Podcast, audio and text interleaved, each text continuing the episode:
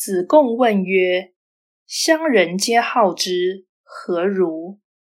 子曰：“未可也。”乡人皆恶之，何如？子曰：“未可也。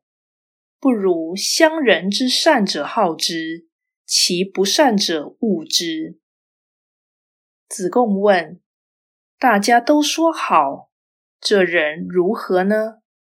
孔子说：“不好。”子贡问：“大家都说不好，这人如何呢？”孔子说：“不好。最好是好人说他好，而坏人说他坏。”道义阐释：人有善性，又有恶性；世间有善人。亦有恶人，其量并非一半一半，但精神上善恶对立，可谓势均力敌。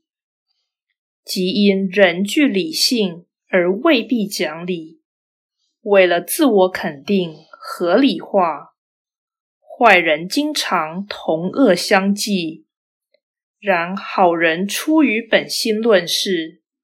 坏人出于俗念说理，所谓舆论变成见仁见智之情，这不是同意，而是歧义。至此可见，众人都说好，则其赞美之人必定虚伪；众人都说不好，则其排斥之人必定异常。